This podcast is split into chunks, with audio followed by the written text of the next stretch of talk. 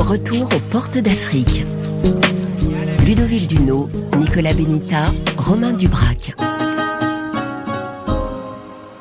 Bienvenue à bord, comme tous les jours. Revenons encore et une avant-dernière fois sur Porte d'Afrique, ce grand périple à la voile de grands ports en grands ports africains réalisé en 2003 avec le Figaro et Arte grâce à un directeur des programmes avisé qui avait eu la bonne idée de programmer ce périple sur la chaîne de télévision franco-allemande aussi. Alors journalistes, écrivains, photographes, illustrateurs étaient à bord, vous le savez maintenant, pour déployer leur regard chacun à leur manière. Oui, Vigie Dakar, ici, Port d'Afrique. Euh, bonjour monsieur, bonjour. Je voudrais savoir votre dernier sur s'il vous plaît. On va d'arriver. Hein. Écoutez, on est à 5 nautiques de Dakar. Euh, on devrait arriver vers 2 euh, heures. C'est à 5 nautiques de Dakar, vous devez arriver vers 14 heures, correct Correct. Ok, bien, si bien, si un passage à l'arrivée. Essayez de piloter à tribord en méthode dessus de la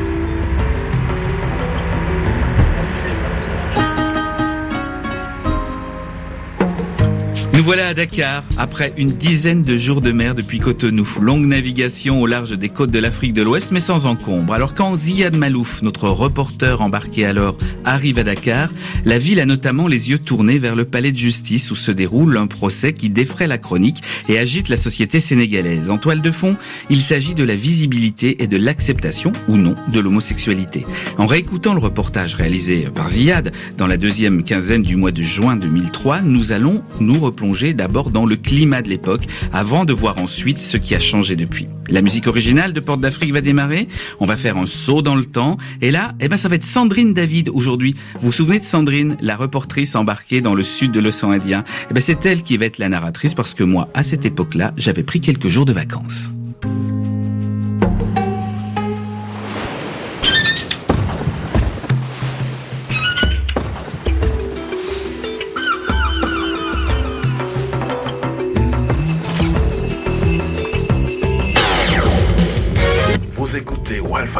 À Dakar, votre radio, Walfadjiri. Ce fut un procès pas comme les autres. Pendant plus de 4 heures d'horloge, les acteurs s'enferment dans une salle. Les nombreux curieux qui se sont déplacés attendent dehors.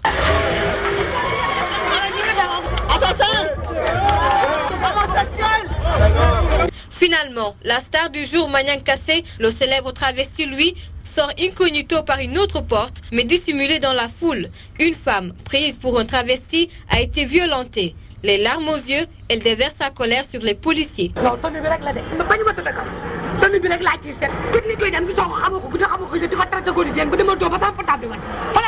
Pour revenir au procès proprement dit, selon Magnan Kassé, le célèbre travesti, cette affaire a été manigancée. La défense a demandé la relaxe pure et simple de leur client le procureur de la République deux ans d'emprisonnement ferme, délibéré le 13 juin prochain.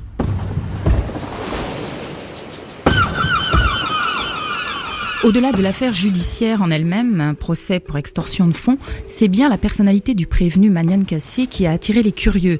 Ce travesti célèbre est un des rares à afficher publiquement son homosexualité dans un pays où le sujet est éminemment tabou. Considéré comme une étrange monstruosité, l'homosexualité reste secrète et suscite des réactions au mieux d'incompréhension, au pire de violence, comme l'expriment ces deux jeunes gens qui souhaitent rester anonymes. C'est une chose qui n'est pas conforme à, notre religion. Donc, euh, l'homosexualité, pour moi, je, vais prendre les principes d'un jeune musulman, il n'en est pas question. C'est quelque chose qu'on ne peut pas concevoir. C'est Putain, c'est, c'est sauvage pour nous, le, jeune musulman que je suis. Mais vu euh, ma deuxième pensée par rapport à l'éducation européenne qu'on nous impose, c'est une personne qui a décidé de mener sa vie telle qu'elle entend. Donc euh, c'est admis, c'est autorisé, et voilà. Moi, je trouve que l'homosexualité au Sénégal, c'est un faux débat, quoi. Bon, parce que nous sommes dans un pays musulman 90% de la population est musulmane. Et comme nous dit la notre religion, nous n'avons même pas le droit d'avoir de contact avec eux. Donc je trouve que ne doivent pas avoir leur place dans notre société. Si je croise un homosexuel, je l'ignore. Je fais comme s'il n'existait pas. S'il essaie de me toucher, là ça va chauffer. Parce que là, je ne peux pas l'encaisser, quoi, sérieusement. Et mieux encore, s'ils meurent, on ne doit même pas les enterrer dans, dans, les cimetières musulmans. Tu vois? Donc euh, je trouve qu'ils n'ont pas leur place dans notre société. Et puis en plus de cela, c'est moi je trouve que c'est des êtres qui, qui n'ont pas qui ne méritent pas d'être sur terre quoi, sérieusement. Parce que comment un être humain, un être humain doté d'un sexe homme, comment il peut avoir des pulsions envers son prochain homme? Moi je ne peux pas expliquer ce, phénomène. Vraiment c'est c'est ignoble quoi. Sérieusement, je ne peux pas qualifier le mot. Ouais.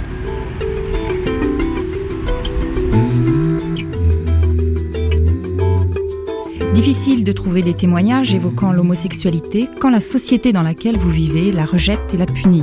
C'est le cas au Sénégal, mais plus généralement en Afrique, car excepté la Côte d'Ivoire et l'Afrique du Sud, qui est le premier pays à avoir inscrit la protection des minorités sexuelles dans sa constitution, la législation est partout ailleurs répressive et discriminatoire à l'égard des homosexuels.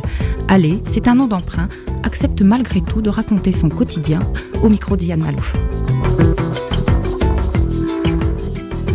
Ici au Sénégal, on nous appelle Godigen. Le Godigen, ça veut dire go, ça veut dire homme, Digen, ça veut dire femme. Donc, c'est un mélange homme et femme. Mais entre les Godigen, eux, ils ne disent pas Godigen parce que c'est une insulte. Ils préfèrent dire Ibi entre eux, ou bien MSM. MSM, c'est un terme en anglais. C'est un terme en anglais qui veut dire que des hommes qui ont des rapports entre eux, entre hommes. C'est comme homosexualité en français. En anglais, ça veut dire MSM l'homosexuel qui vit ici au Sénégal n'a pas de paix. Partout, dimanche, ils vont te jeter des cailloux et t'adresser des mots agressifs. En matière d'affaires, quand tu es MSM et tu vas dans une société ou bien dans une entreprise, travaille là-bas, tu n'auras pas de paix là-bas. Tu entendras toujours des mots qui ne te plairont pas. Même dans le travail. Quand tu vas régler les affaires dans les bureaux, ils vont, ils vont te rejeter. Il ne faut pas lui accorder ceci ou bien cela parce que c'est un MSM. Alors que tu es un citoyen comme eux, quand tu vas dans une boutique ou bien un magasin acheter quelque chose, on te rejette. Oh, sors de mon magasin, quoi. Mais des fois, si tu tombes des gens, ils vont te, ils vont te casser la gueule et après, ils te laissent ou bien ils t'enlèvent tes habits, te mettent à nu. Vraiment, ils te feront des choses agressives, mais pas à te tuer. Mais des fois, si tu tombes avec des gens qui ont qui n'ont pas de bon cœur, ils vont te tuer. Même la famille, des fois, tes cousins, tes soeurs, les parents leurs enfants quand tu sais que c'est un MSM, alors que ça, c'est pas bon. Toi, dans, dans, ta famille, comment ça se passe? Bon, moi, dans ma famille, j'avais un problème parce que un gars a dit à ma famille que j'ai vu celui-là avec des MSM. Pendant deux ans, j'avais des problèmes parce que mes parents m'ont mis à la quarantaine. Ils ne parlent pas avec moi, ils ne me considèrent pas. Quand je le salue, il me fait la tête. Tu sais, mais au fur et à mesure, j'ai géré ça, quoi. J'ai ça, ça veut dire que l'aspect qu'on le disait sur moi, j'ai fait le contraire. Je me suis comporté comme un homme. Mais moi, je sais que la chose qu'on lui avait dit il y a certaines années, ça n'a pas sorti, quoi. Moi, je sais que toujours mes parents mes parents, ils ont l'idée que moi, je suis homosexuel. Mais je dis que c'est pas grave. Il faut que je gère ma vie. Peut-être un jour, ils me comprendront.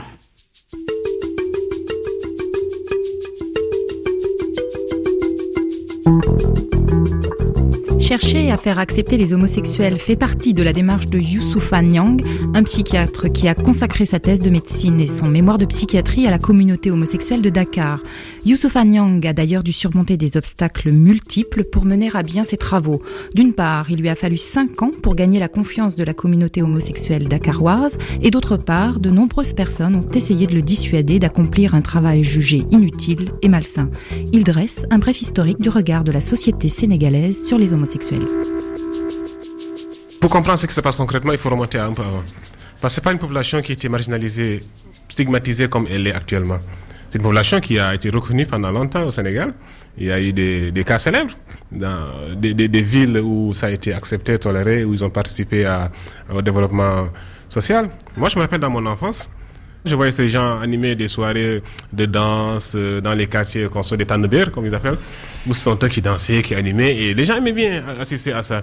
Il n'y avait aucune forme de violence. C'est pas ce que je vois maintenant où les gens, on lance des pierres, on les stigmatise, on les blesse, j'ai reçu il y, a, un an de ça quelqu'un à qui on avait qui a reçu un coup de, coupe-coupe qu'il avait sectionné le bras. Mais ça, ça on ne le voyait pas avant. Moi, je ne le voyais pas avant. Autour des années 70, où les choses ont commencé à changer, il y a eu l'avancée de la, de la religion musulmane, il y a eu ce discours religieux qui a, qui a durci les choses. La stigmatisation a augmenté et la violence aussi a augmenté.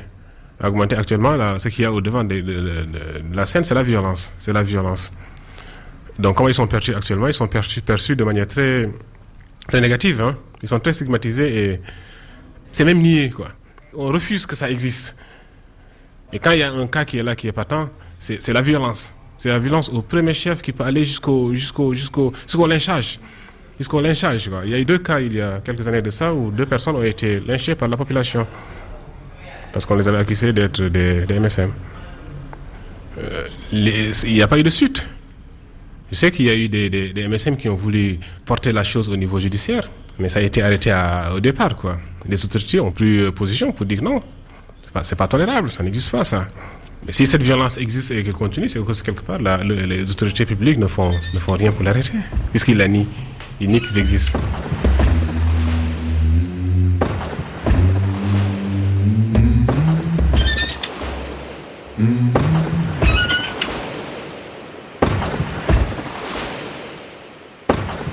Quand un MSM vit dans une maison, hein, ou bien tu les salues, tu les salues là, mais pendant 40 jours, tu auras des, des malheurs. C'est la religion musulmane qui dit ça. Pendant 40 jours, tu n'auras pas de, tu n'auras pas de paix. Sincèrement. Toi, tu crois à ça? Bon, moi, je crois à la religion musulmane. Je crois à les paroles de Dieu. Mais je suis homosexuel. La religion musulmane ne veut pas. Mais Dieu, ici au Sénégal, on dit que toute personne avant sa naissance, Dieu a programmé ce qu'il doit être, comment il doit vivre et, et ce qu'il doit avoir. Dieu ne veut pas ça et moi je suis comme ça. Mais dis donc, ça c'est bizarre.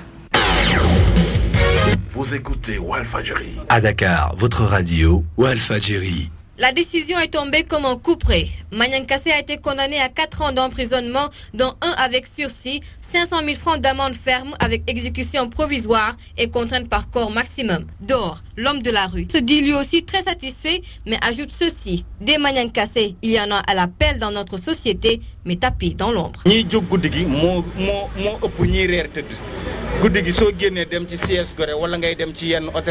La nuit, faites un tour à Gorée ou certains hôtels. Tu ne vois que les patrons là-bas, des gens de la haute société en compagnie des homosexuels. Il est vraiment temps qu'on trouve une solution par rapport à ce phénomène. Les travestis avaient menacé de divulguer les noms de leurs amants si Magnan Kassé n'était pas libéré. Quelle va être maintenant leur réaction? Une chose est sûre, la défense n'a pas dit son dernier mot puisqu'elle compte remettre le dossier à la cour d'appel. Porte d'Afrique sur RFI. Porte d'Afrique aujourd'hui à Dakar où le récent procès du travesti Manian Kassé a au moins permis de délier un peu les langues sur un sujet rarement abordé, celui de l'homosexualité. Les homosexuels sénégalais, ou MSM comme ils s'appellent eux-mêmes, sont obligés de vivre dans la clandestinité puisque la société les réprouve. D'ailleurs, une bonne partie de l'opinion publique établit un raccourci trop systématique entre prostitution et homosexualité. Je crois qu'aujourd'hui l'homosexualité est encore un sujet tabou pour bon nombre d'entre nous. Et donc les gens n'en parlent pas beaucoup, même si consciencieusement, euh, on sait que c'est un phénomène qui se développe à une grande vitesse. Ouais. Phénomène qui se développe, tu dis? Pourquoi qui se développe? Euh, vous savez, la, la pauvreté, le... il y a des gens qui sont en soutien de famille et qui n'ont d'autres ressources que, que, que, ce que de ce dont la, la nature les a dotés. Donc, euh, que ce soit une femme ou, un homme, il y a- l'attrait de cet argent facile qui fait que beaucoup de gens s'y adonnent maintenant. Les gens, ils ont vite fait de dire que ouais, ça n'existe pas, ou bien si ça existe, c'est les, les, les touristes, c'est les Européens qui l'ont amené dans ce, dans ce pays, mais les Sénégalais, ils font pas ça, ils connaissent pas ça, c'est, les étrangers qui viennent pervertir la population, parce que les gens ont besoin d'argent, parce qu'il y a la pauvreté. Alors que non, c'est pas vrai. C'est pas vrai. Il y a plein beaucoup de, de MSM que, que, moi je connais qui n'ont aucun rapport avec les touristes, euh, qui n'ont aucun problème d'argent. Mais le Sénégalais moyen, il a vite dit que c'est la prostitution, c'est la perversion par, par l'Occident, par les touristes.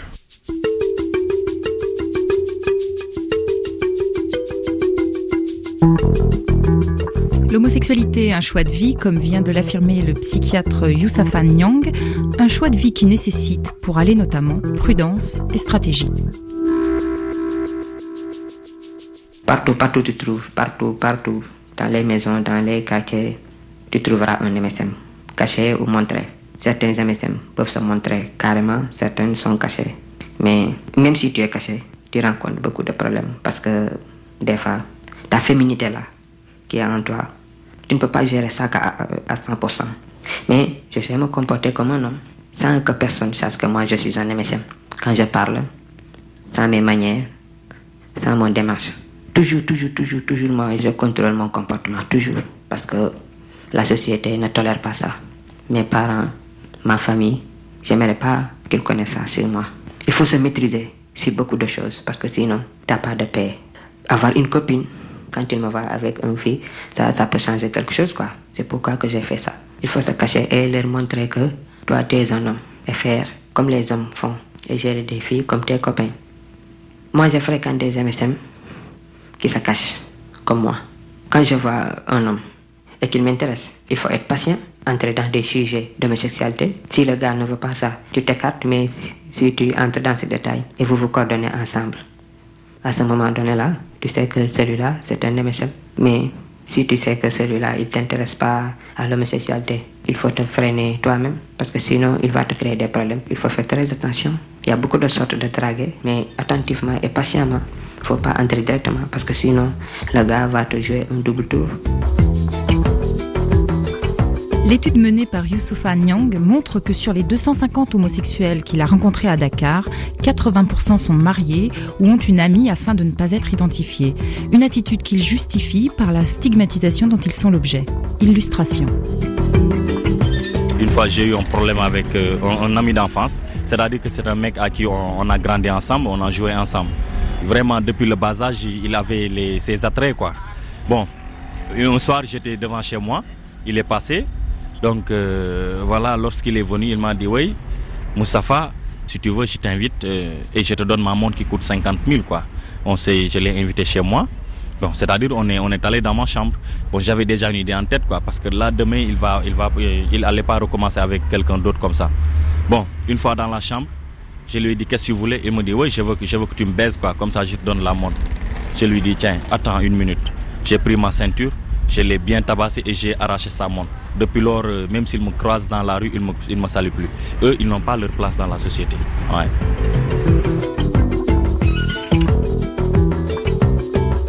Ils n'ont pas leur place dans la société, une sentence irrévocable. Aller pourtant nourrir des rêves, finalement pas si inaccessible. J'aimerais être stable sur le côté familial, avoir la paix entre ma famille, mon père, ma mère, la famille. J'aimerais être stable sur le côté financier, à ne pas déranger personne. Je veux être comme les gens d'ici, être un quelqu'un considéré dans la société. Mais il faut lutter contre ça. Il ne faut pas rester comme ça, les bras croisés. Il faut avoir du jom. Le jom, c'est un terme olof. Il faut être courageux, il faut être un guerrier, un combattant. Je voudrais tellement, tellement que les gens changent de comportement vis-à-vis -vis des MSM. Je voudrais sincèrement, les gens qui m'entendent, aider les gens MSM. Il faut les comprendre. Des fois, il invite quelqu'un à lui parler. Comment tu vis ça? Quelles sont tes ambitions? Mais il ne faut pas faire des agressivités sur les MSM. Ça, c'est pas normal.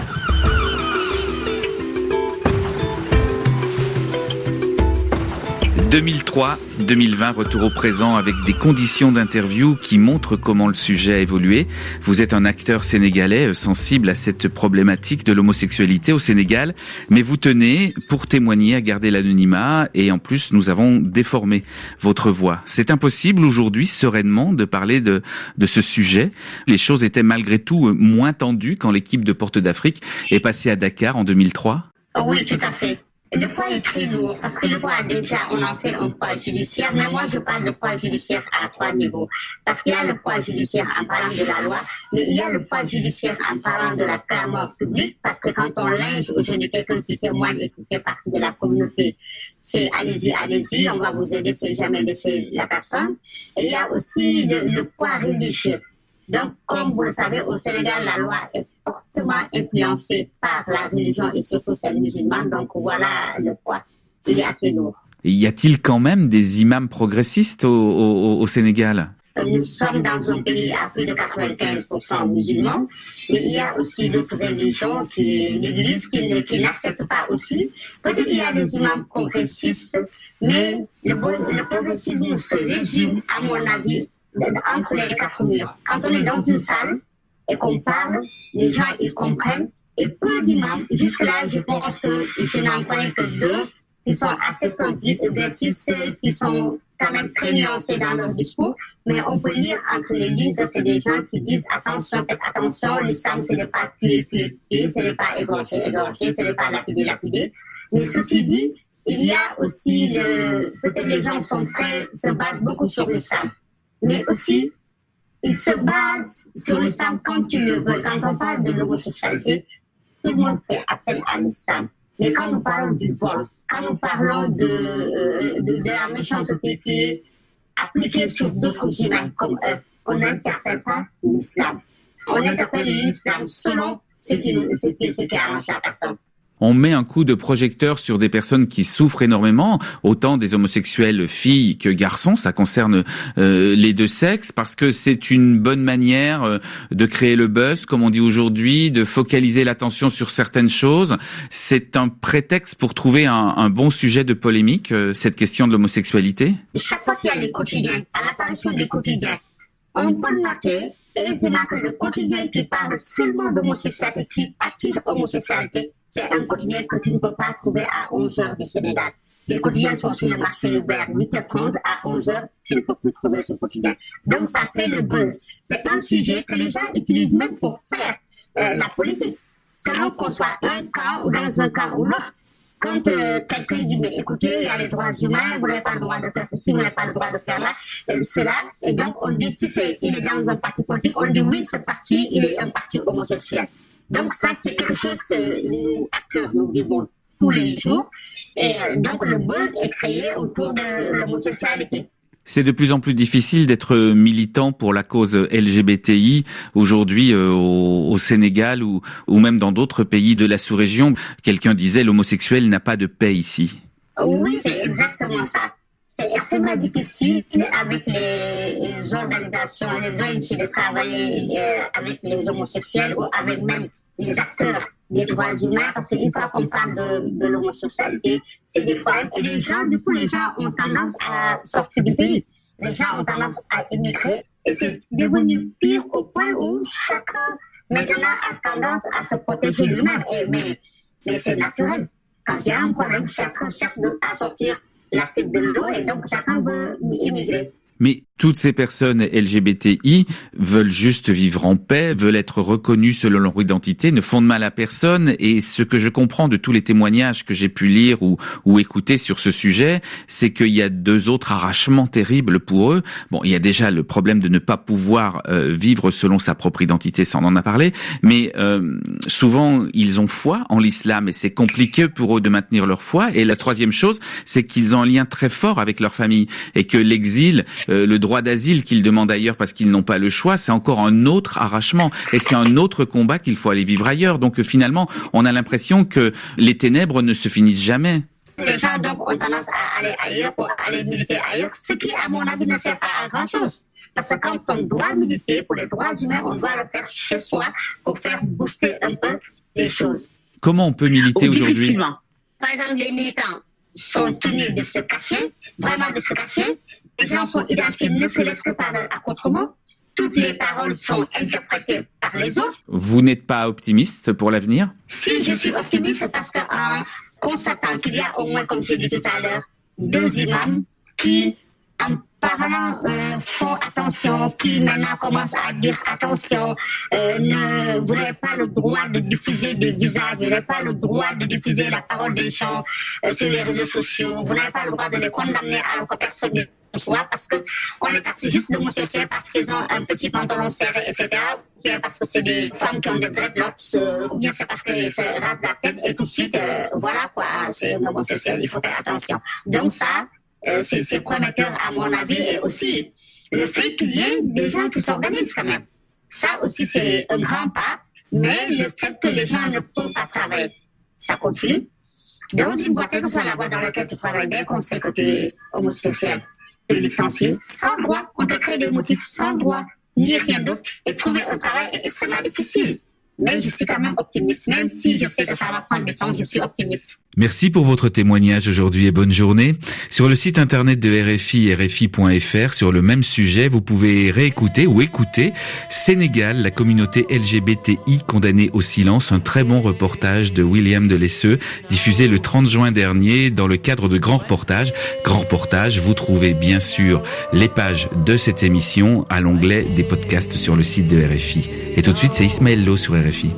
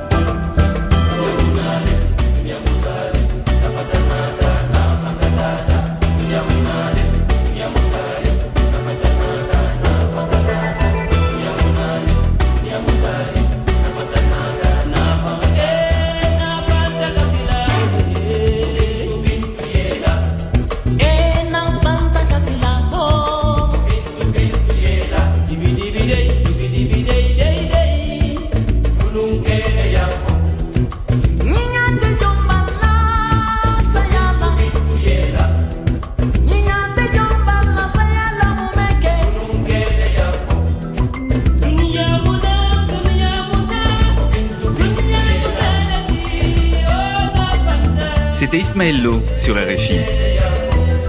L'idée de Porte d'Afrique était de porter un double regard sur les grands ports du continent, l'un journalistique et l'autre littéraire par l'intermédiaire d'un écrivain francophone de renom, invité à l'escale pour écrire une nouvelle originale, d'abord publiée dans le quotidien français Le Figaro, puis chez Gallimard. Alors par la fiction, l'écrivain apportait aussi un regard sur les réalités sociales ou historiques des pays visités. Nous, à RFI, nous avions choisi d'essayer de comprendre comment chacun d'eux travaillait, trouvait l'inspiration, construisait son récit.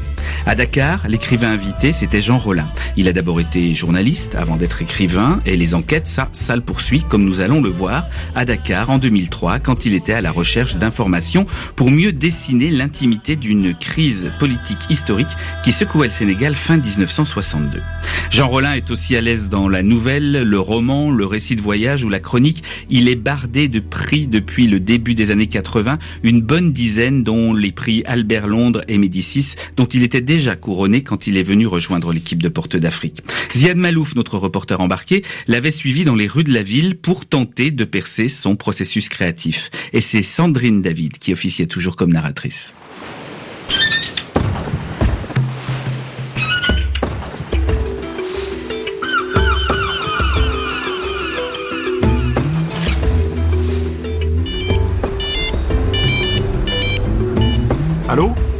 Euh, Bonjour madame. Oui, oui, bah écoutez, je suis très content de vous entendre, oui. Oui, oui, oui, c'est exact, oui, je souhaiterais vivement le rencontrer, oui. Je, suis là, si vous voulez. Je, bon, c'est dans le cadre d'un programme, euh, mais duquel je ne suis pas partie prenante, et qui s'appelle Porte d'Afrique. A un bateau qui fait le tour de l'Afrique, il y a des journalistes, il y a des, des- bon bref, c'est tout, tout un grand bazar là, qui n'est pas d'ailleurs inintéressant. Et moi, en fait, on m'a proposé là récemment de, de venir à Dakar euh, pour écrire un texte sur Dakar. On m'a demandé à moi euh, pour différentes raisons, mais je pense en particulier parce que j'ai vécu dans cette ville très jeune adolescent de 1959 à 1963. Il se trouve qu'à l'époque, donc, ben, il y a eu d'abord l'indépendance de ce pays, après l'e- l'existence de la fédération du Mali, puis l'éclatement de cette fédération, et puis finalement cette crise politique de 62 euh, qui a conduit à l'arrestation du président Dia. Et je fais quelque chose, si vous voulez. Enfin, d'abord, euh, je ne sais pas encore exactement quoi, hein, parce que ce sera quand même un texte littéraire et non pas un reportage. Mais enfin, je bâtis un texte littéraire, donc sur mes propres souvenirs de l'époque, sur des lieux euh, et, évidemment des personnes. Et la, principale de ces personnes, d'où mon intérêt, si vous voulez, pour une rencontre avec lui, c'est le président Dia. Mhm. Très bien. Ah oui, oui, oui, oui, très bien. ouais. Euh, merci beaucoup et à bientôt. Au revoir.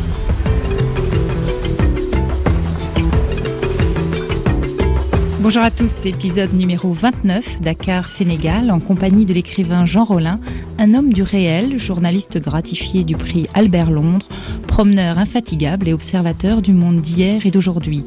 Dans la nouvelle originale qu'il nous livre sur Dakar, une ville qui ne lui est pas étrangère, il s'attache au combat fratricide entre Léopold Sédar Senghor et Mamadou Dia, deux hommes politiques au sommet de leur gloire en 1962. Loin d'être un retour nostalgique sur son propre passé, cet événement est surtout le premier fait historique marquant qu'il a vécu et qui lui a laissé durablement le goût de l'histoire. Jean Rollin, homme fin et hirsute, parfois boudeur, est doté d'une forte personnalité face à laquelle Ziad Malouf pas resté insensible.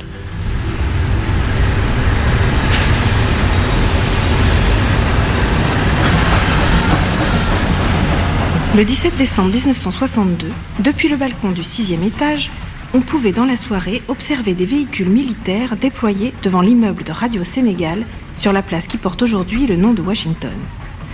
Trois jours auparavant, des députés avaient déposé sur le bureau du président de l'Assemblée nationale une motion de censure contre le gouvernement de Mamadou Dia.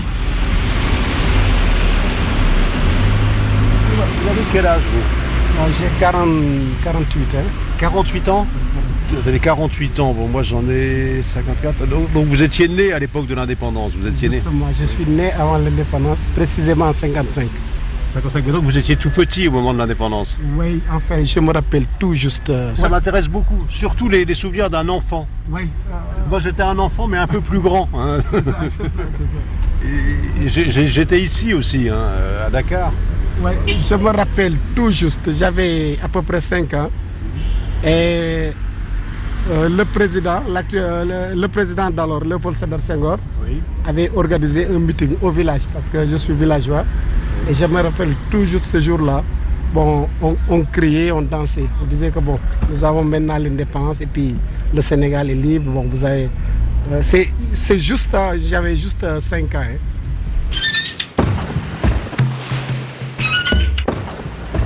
C'est pour sombrer dans la nostalgie de Mauvais Allois, cet immeuble qui est maintenant celui du ministère de l'économie et des finances. C'est là qu'on habitait, c'est là que j'habitais avec ma famille.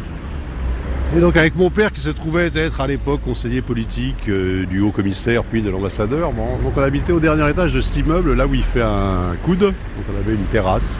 Dans ma mémoire, on habitait au sixième étage, on va dire 1, 2, 3, 4, 5, 6, c'est bon, j'ai bonne mémoire.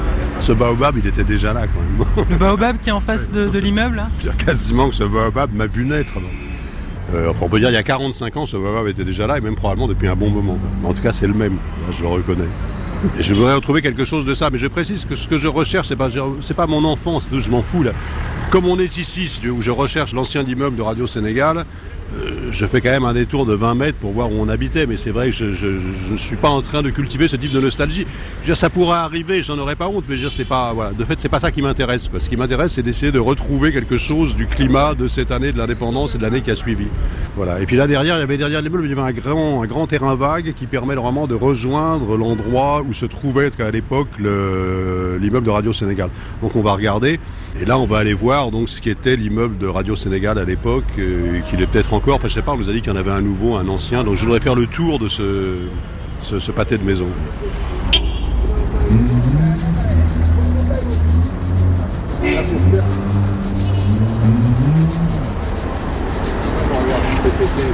C'est pété, là. c'est- c'est- Non, c'est qu'il faut préciser quand même que cet immeuble, donc voilà, radiodiffusion télévision sénégalaise, euh, à mon avis, c'est pas le bon. C'était celui effectivement de la radio-télévision sénégalaise dans les années 60, mais je pense qu'ils en ont un autre maintenant. Parce que là, qu'est-ce qu'on voit? On voit un immeuble qui est vide, semble-t-il, peut-être un peu squatté. En tout cas, il n'abrite plus les bureaux d'une radio-télévision. C'est abandonné. Jean Rollin, calepin à la main, déambule dans Dakar. Nulle envie pour lui de rédiger un journal de voyage, il accumule les indices, se met en situation. Son objectif est manifestement d'être en prise directe avec le fait historique qui l'occupe, à savoir la crise politique de 1962. C'est un regard des plus précis qu'il pose sur l'événement. En général, en tout cas depuis quelques années, quoi, je bâtis des récits autour de ce qui m'arrive. Je me mets dans une situation euh, déterminée. En général, c'est quand même pour des, projets plus vastes. hein, bon, d'être en position d'observation pendant un an ou deux dans un secteur de Paris, à la limite de Paris, de la banlieue, etc. Là, là, là, là, c'est plus modeste, mais c'est vrai que l'idée c'était pareil, quoi, de me placer dans un. euh, Quand je disais que j'occupais un, voilà, que j'étais un, petit personnage dans un coin du tableau, c'est ça. C'est ma manière de travailler. Donc, avoir un définir un territoire, des repères sur ce territoire, le palais de l'Assemblée nationale, le palais du président, le, le bâtiment de Radio Sénégal. Et puis à partir de ça, essayer de se remémorer sur les événements de l'année 60, 61 et éventuellement 62, retrouver des témoins, mais si je suis toujours présent dans un coin quand même. J'aime bien être précis dans ce que je décris. Et tout d'un coup, si, je décris cette place, par exemple, et que je suis incapable, que je n'ai pas noté les arbres dont elle est entourée, si je ne sais plus si c'est des arbustes ou des grands arbres. Si c'est des grands arbres, si c'est des flamboyants, le détail euh, mérite d'être noté, ça donne quand même un caractère à la place. Et si tu fais pas ça sur le motif, quoi, après t'es cuit. Bon, il faut appeler des gens en ville qui savent pas, qui voilà. Il faut que je note tout ça, quoi. Ne sais pas ce que j'utiliserai de, tout ce matériel, mais en tout cas j'ai besoin de- de l'ensemble de ces détails. Porte d'Afrique sur RFI.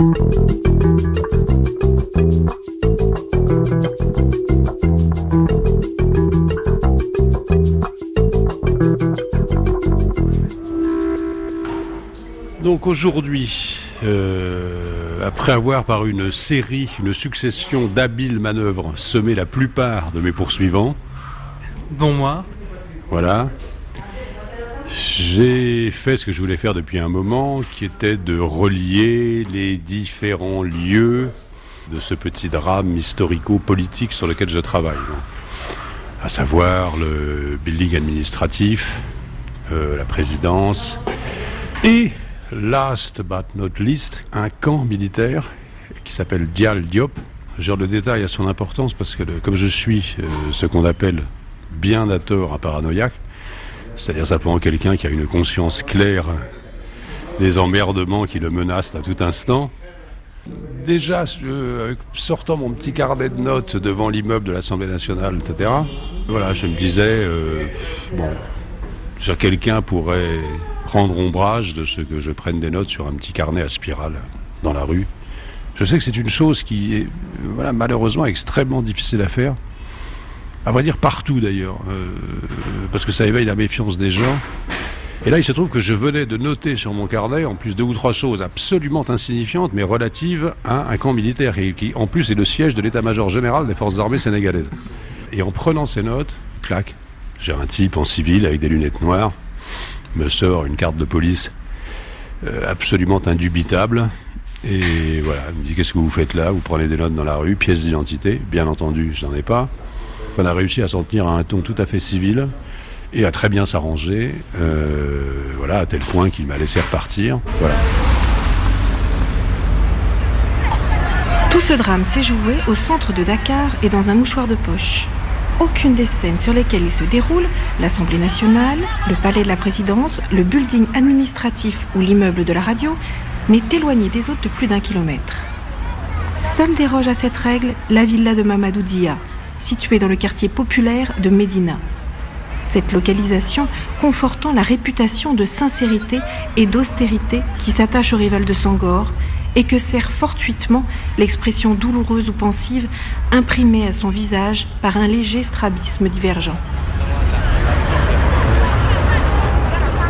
C'est dans cette maison que, si j'ai bonne mémoire, le 17 décembre 1962, il a été arrêté avec les ministres et les gens qui l'avaient soutenu dans ce qu'on a désigné comme une tentative de coup d'État. C'est là qu'il a été arrêté par des troupes fidèles au président Senghor. J'observais déjà, c'est que bon, enfin, un des grands griefs euh, que beaucoup de gens avaient contre Mamadou Dia à cette époque, c'est qu'il voulait donner à la politique du Sénégal une, une inflexion euh, socialiste, quoi, socialisante, très nette. Et ben, vraisemblablement, il avait tort, hein, comme la suite des événements dans le monde l'a prouvé, mais enfin, c'était aussi une intention euh, généreuse. Et moi, ce qui me frappe, déjà, cette maison, je la connaissais pas, bon. Et par rapport à l'image que j'ai de Mamadou Dia, qui a toujours passé pour un homme assez droit, quand même, assez, assez honnête dans ses convictions, c'est que, bon, elle est, quand même d'un luxe assez discret, hein. Et elle est située dans un quartier, euh, la Médina, qui n'est pas un quartier résidentiel. Bon, c'est déjà un signe, quoi, dans la, euh, de, cette période d'accession à l'indépendance dans les années 60, rares étaient les chefs d'État ou les chefs de gouvernement, puisque Mamadou Dia était le chef du gouvernement africain, euh, qui choisissaient d'habiter ce genre de maison dans ce genre de quartier. quoi. Donc je trouve que ça plaide plutôt en sa faveur. Mamadou Dia, aujourd'hui âgé de plus de 90 ans, fut soupçonné de tentative de coup d'État par le président Léopold Sédar Senghor, qui était jusque-là son ami. Jean Rollin est intrigué par la personnalité de Mamadou Dia, mais il ne pourra rencontrer celui qui fut le président du Conseil de 1960 à 1962. Il contacte un autre témoin de l'époque, le père de Benoît de l'Ordre des missionnaires d'Afrique. Ce père a suivi de près la chute de Mamadou Dia. Il était alors rédacteur d'un hebdomadaire catholique, Afrique Nouvelle. Je pense que pour moi, personnellement, cette rupture de décembre, je ne peux pas vous dire le jour exact, décembre 62, était vraiment le jour noir pour le Sénégal. Parce que je pense que les deux hommes ensemble, très différents, étaient, mais leur collaboration aurait été vraiment très bénéfique pour le Sénégal. Euh, si vous lisez les livres de, de Mamadou Dia, vous apercevez sa personnalité qui est, euh, bon, il est assez, disons, je- le mot est dur, orgueilleux, c'est pas ça, mais enfin, il est très, très fier de lui-même et assez critique sur les autres. Mais c'était un homme extrêmement honnête, un musulman pratiquant, mais pas du tout islamiste. Bon, je pense que si Mamadou Dia était resté au pouvoir, la situation économique et, même politique du Sénégal n'aurait pas été du, tout la même. La rupture est surtout le fait des, des partisans de chaque côté qui ont monté Senghor et, et Mamadou Dia l'un contre l'autre. Mais en fait, en réalité, euh, c'était moins opposé que ça ne paraissait.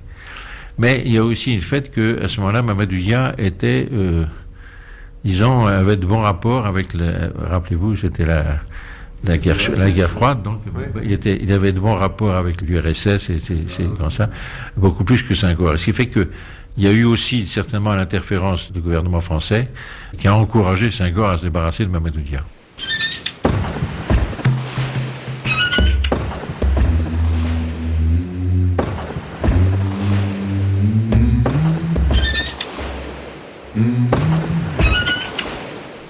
On est dans l'enceinte de l'ancien palais de justice. On dirait qu'il a été. C'est étrange parce qu'il a simplement été, semble-t-il, abandonné euh, et transféré ailleurs. Mais on a l'impression qu'il a été détruit par une émeute. Tout est pété. Il y a des pièces avec d'énormes empilements de dossiers poussiéreux. C'est- C'est très étrange. C'est- Cet ancien palais de justice est situé sur le Cap Manuel, c'est-à-dire à la pointe extrême du Cap Vert entouré par la mer et les- là, à travers ces vitres brisées, béantes, on aperçoit la mer et les, les- les îles des Madeleines. On par là ou on descend par là? Il y a des horloges qui sont arrêtées- à différentes heures. Il y en avait une qui était arrêtée à 6h15, là, il y en a une qui était à 9h moins 20. La poussière du temps tout autour, des vieux dossiers arrachés, c'est superbe. Parmi les grands moments aussi de, la, de ce drame, ce lieu euh, était un de ceux, euh, était un des points par lesquels passerait inévitablement mon récit. Palais de justice, euh, où, où se déroule le procès, le grand procès euh, avec euh, Maître Abdoulaye Wade, c'est l'actuel président de la République, comme avocat de Mamadou Dia. Et c'est vrai qu'en fait, ce qui m'a attiré tout d'abord, c'est l'idée de ce grand édifice euh, désert et voilà, et menace en ruine. Tu peux me dire qui on va voir là? Non. Non?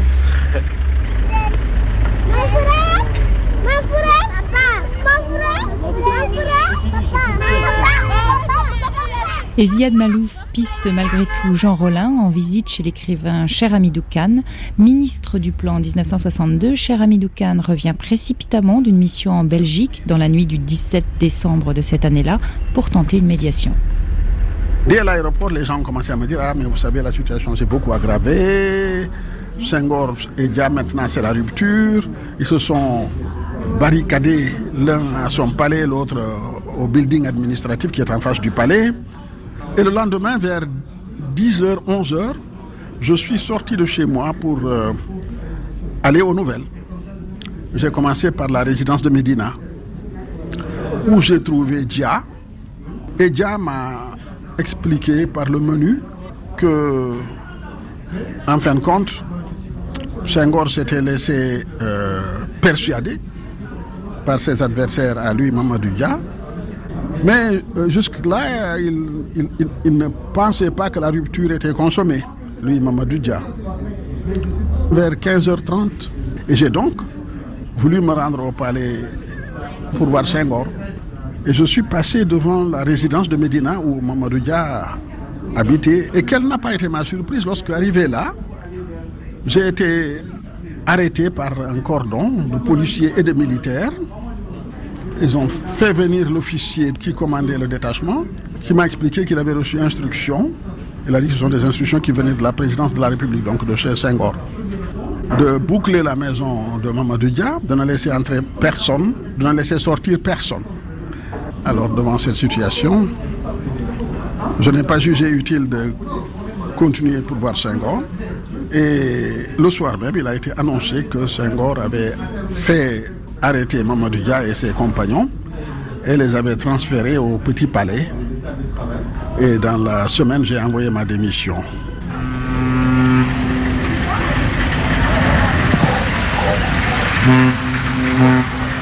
Au sortir de cet entretien, je suis retournée devant l'ancien palais de justice, au pied duquel, en direction de l'ouest et au-dessus de la falaise basaltique, s'étend un terrain vague qui est peut-être le meilleur endroit à Dakar pour assister au coucher du soleil.